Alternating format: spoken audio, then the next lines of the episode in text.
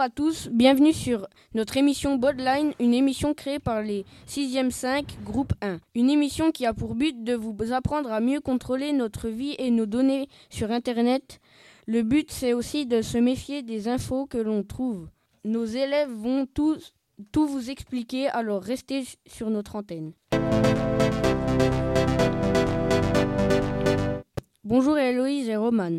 Alors, vous allez nous parler d'un phénomène d'un phénomène que l'on trouve sur Internet, le cyberharcèlement. Alors, qu'est-ce que c'est? Eh bien, le cyberharcèlement, c'est une forme de harcèlement via le réseau Internet.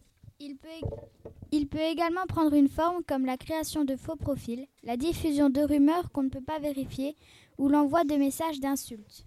Le premier à avoir évoqué ce phénomène est Bill Beasley en 2003. Ce professeur canadien a donné cette définition.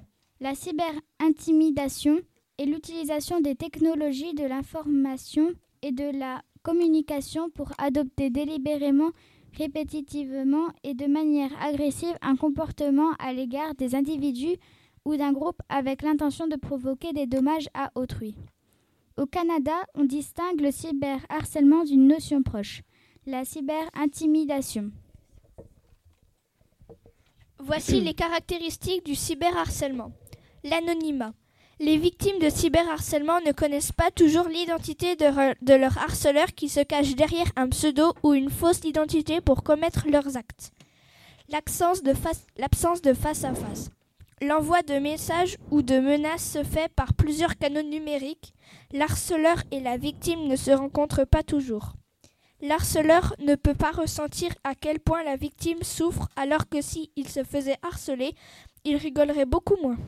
Les messages, les photos et vidéos publiés et échangés via divers canaux numériques laissent tout de même une trace à la fin d'un harcèlement. Les contenus diffusés restant en ligne permettent de prouver plus facilement la situation de harcèlement. Merci, de nous avoir écoutés.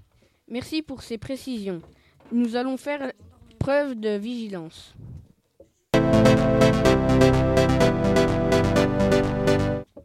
Bonjour Dylan, Quentin et Axel.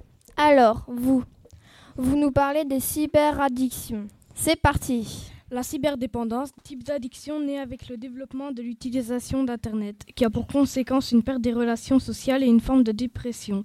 Exemple, le phénomène de cyberdépendance prend de l'ampleur chez les jeunes accros au téléphone.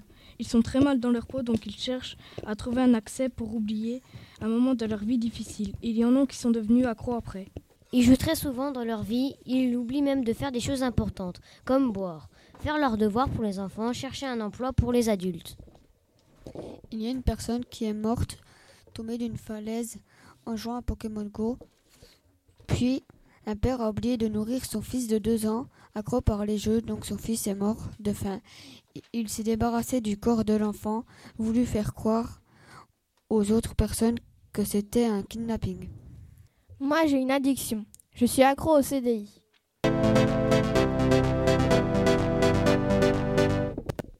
Bonjour Lilou et Maude. Alors, il faut se méfier des infos du net.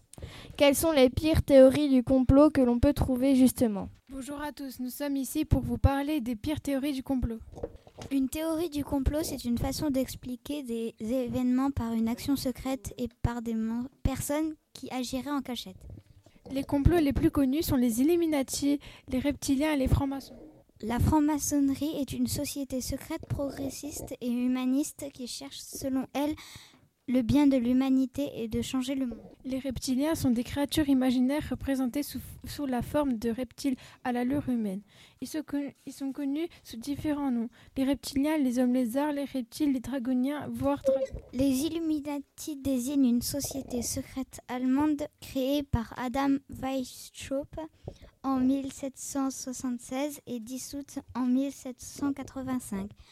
Selon la théorie du complot, les Illuminati Minati désigne une société secrète qui dominerait le monde entier. Plus de 8 Français sur 10 croient en les théories du complot. Si ça se trouve, nous sommes des journalistes reptiliennes. Au revoir et merci de nous avoir écoutés. Merci et à bientôt les filles pour une prochaine rubrique. Bonjour Inès et Lisa. Alors, finalement, Comment peut-on protéger sa vie sur le net? Bonjour, nous allons vous parler de comment protéger sa vie sur le net. Nous allons commencer par vous parler d'Internet d'aujourd'hui suivi de la vie privée. Dans Internet aujourd'hui, il ne faut pas poster n'importe quoi car vous en subirez les conséquences.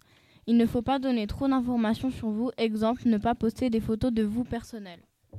Maintenant, nous allons vous parler de votre vie privée sur le net. Votre vie privée peut être votre relation amicale ou parentale, vos amours, votre religion, votre avis politique et vos problèmes de santé. Nous allons vous dire ce que vous ne devez pas dire sur le net. Il ne faut pas donner les informations suivantes.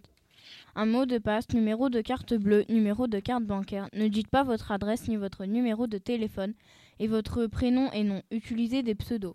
Nous allons vous expliquer pourquoi vous ne devez pas dire les informations que nous vous avons données, car vos informations peuvent être lues et utilisées par des personnes à qui elles n'appartiennent pas sur Internet. Toute information postée peut laisser des traces, il faut faire très attention à ce que tu écris. Au revoir et merci de, notre, de votre attention. Merci Inès et Lisa. Nous allons sécuriser nos comptes grâce à vous. Merci d'être passé sur notre émission Bodline et merci aux élèves de 6-5 du groupe 1. Merci à la technique, Clotilde et Elisa ainsi qu'à nos journalistes. À, bientôt, sur Schulcher Radio. Allez la France